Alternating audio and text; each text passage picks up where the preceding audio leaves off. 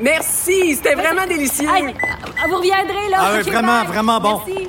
Faites attention. Ah oui. Ouais. OK, salut, à la prochaine.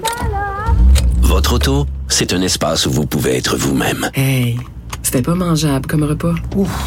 Elle mérite d'être bien protégée et vous méritez d'être bien accompagné. Trouvez la protection la mieux adaptée à votre auto avec Desjardins Assurance et obtenez une soumission en quelques clics sur desjardins.com.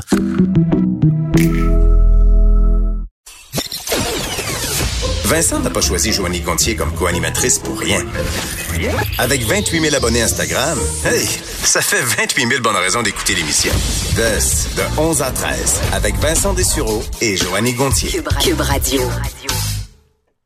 Quelle histoire aux États-Unis impliquant ce milliardaire Jeffrey Epstein, un proche de Donald Trump, un proche de Clinton aussi à une certaine époque qui a été inculpé hier à New York d'exploitation sexuelle de dizaines de mineurs. Écoutez, je vous raconte là euh, brièvement selon l'acte d'accusation qui a été rendu public.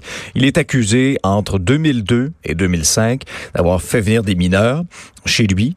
Et quand on parle de mineurs, là, c'est, c'est 14 ans, 13 ans, 14 ans. Écoutez, c'est Dans, dans ses résidences de Manhattan, à Palm Beach aussi, pour se livrer à des actes sexuels, donc, avec ces, ces jeunes-là, ces ados-là.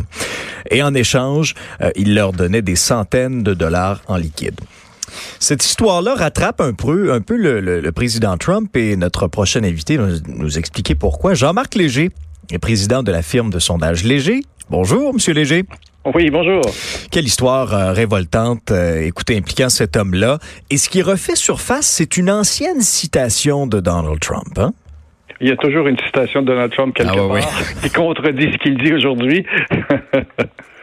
Oui, exactement. Ben, Donald Trump a, a dit que c'était un homme extraordinaire il y a quelques années de ça.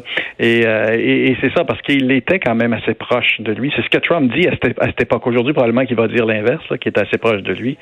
Et surtout qu'il citait que, que cet homme aimait les femmes autant que lui. Ben, c'est ça. Oui. C'est ce qu'il dit. Alors, euh, qu'il aime les jolies femmes autant que moi. Et beaucoup sont plutôt jeunes. Écoutez, c'est pas juste plutôt jeune, là. C'est c'est un présumé pédophile. là. On- exactement, On appelle mais- un chat un mais- chat, là.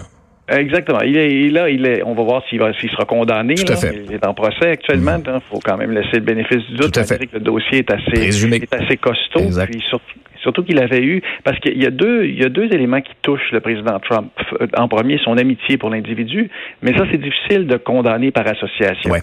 Mais c'est aussi une de ses ministres, Acosta, qui, euh, qui avait, euh, qui avait, s'était entendu avec M. Epstein euh, il y a une dizaine d'années en Floride euh, pour s'assurer qu'il ne soit pas directement accusé. Et Dans, cette une- est- est histoire similaire, dans une histoire similaire, là, Monsieur Léger, là.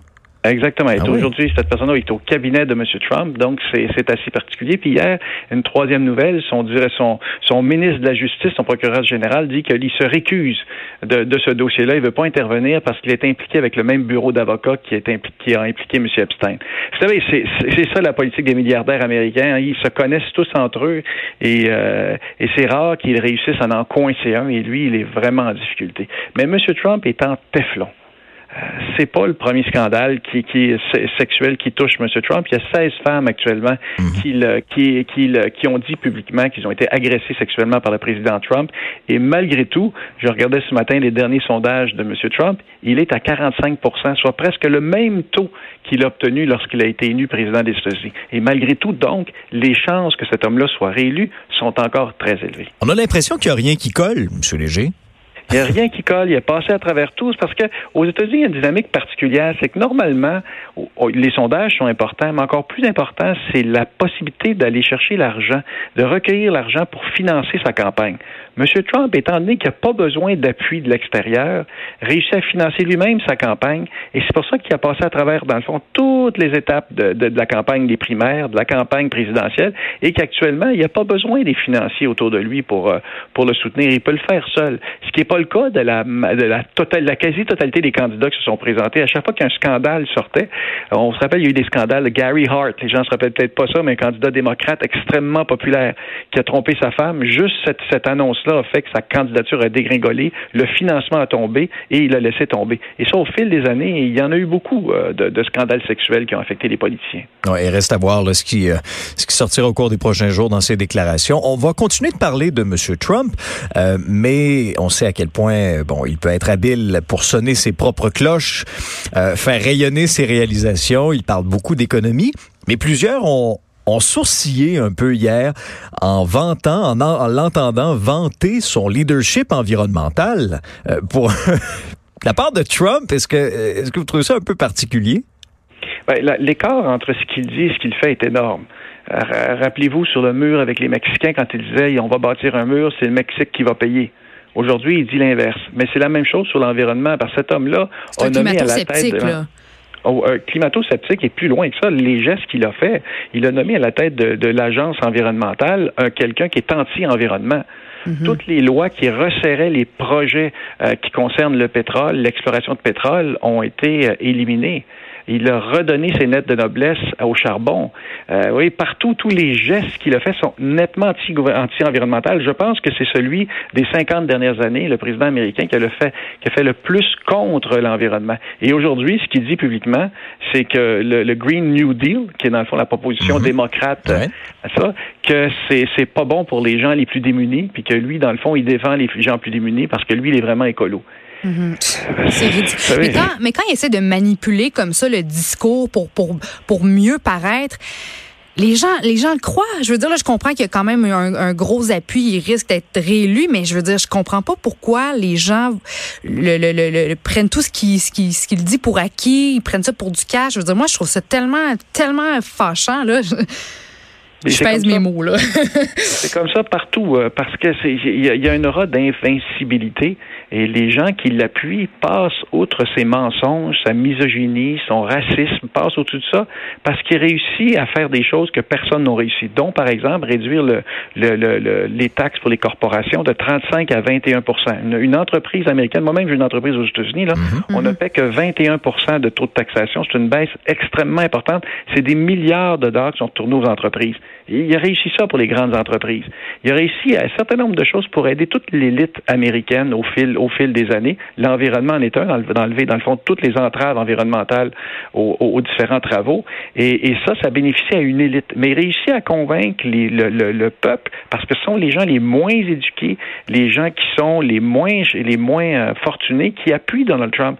Donc, il réussit d'un côté à donner de l'argent aux riches et à démontrer aux pauvres qu'il les aide, ce qui est assez, ce qui est assez unique dans l'histoire. Ouais, parce qu'économie et environnement doivent pas nécessairement aller dans deux directions séparées. Essayons d'harmoniser ça. Euh, Jean-Marc. Donald Trump est en, chicane avec quelques personnes. Euh, bon, la liste serait peut-être un peu trop longue pour l'émission du midi. Et euh, la dernière personne qu'on peut ajouter sur cette liste-là, c'est l'ambassadeur britannique à Washington qui a été traité de très stupide de la part de Donald Trump. Raconte-nous un peu la bisbille entourant ça. Pas plus que ça. C'est parce que dans une note interne, on ne sait pas trop comment ça se fait que cette, no cette note-là s'est retrouvée publiquement. C'est des ben notes oui. que les diplomates envoient au gouvernement. Donc, le, le, le, diplomate américain, UK, britannique qui est aux États-Unis envoie une note en disant que ce premier, que, que le président est inepte, est incohérent et incompétent. C'est flatteur. Ne peut pas être plus clair que ça, là. Puis on parle, dans le fond, du, de l'ambassadeur américain, l'ambassadeur UK qui est en, aux États-Unis. Mm -hmm. Il a envoyé ça à sa première ministre et c'est sorti publiquement. Et donc ça, c'est une accusation, une accusation très, très forte, là, et avec un document qui démontrait, dans le fond, toutes les inepties de, cette, de, de ce président-là.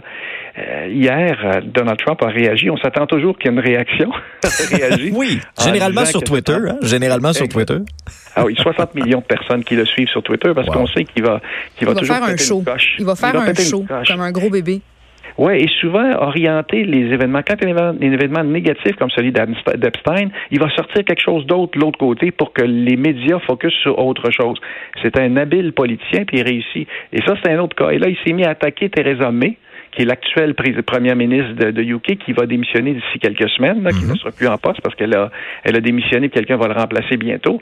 Et donc, il attaque le gouvernement, le gouvernement du UK, mais en préservant la reine. Vous regardez dans sa petite note Twitter, il disait que c'est une femme extraordinaire, la reine. Ben, elle l'a reçu. Elle l'a reçu récemment.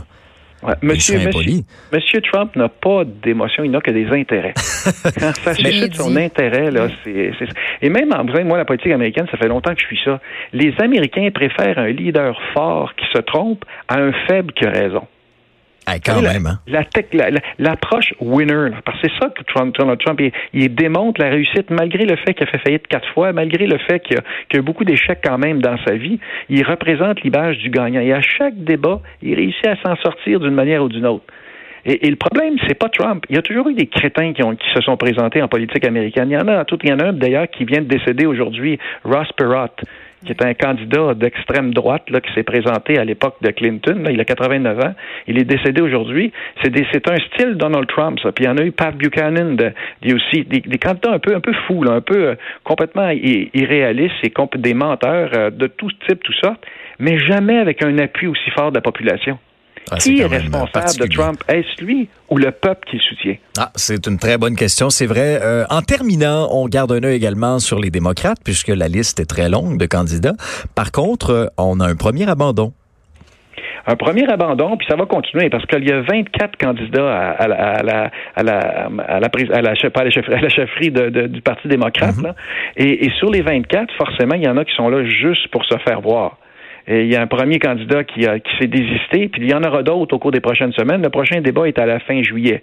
De, 20, de 24 sont rendus 23. Vous allez voir, il va y en avoir une série d'autres qui sont peu connus. Parce qu'en réalité, il y a 4-5 candidats. Et là, je vous, donne mon secret de sondeur. Ah oui? Les sondeurs sont importants mais c'est pas nécessairement celui qui est premier au début de la campagne qui gagne. Ce qu'il faut vraiment suivre, c'est l'argent. Qui est capable de récupérer le maximum d'argent? Et à ce moment-ci, c'est pas Joe Biden qui est premier dans les sondages, il est deuxième dans la collecte d'argent.